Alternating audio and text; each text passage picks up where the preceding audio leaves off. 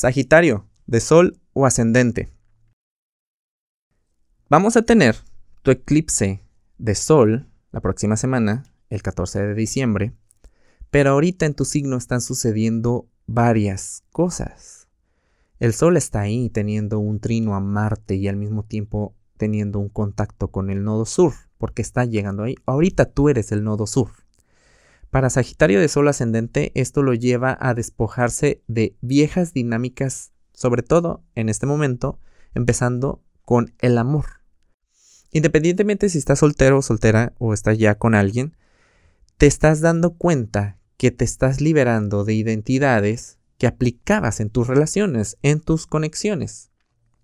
Esto te está ayudando a hacer conciencia de ello y poder tener relaciones y conexiones con más responsabilidad, con más, vaya, con más, siendo más, este, independiente y poder dejar ser a la otra persona, poder ser tú mismo misma y así fluir y compartir.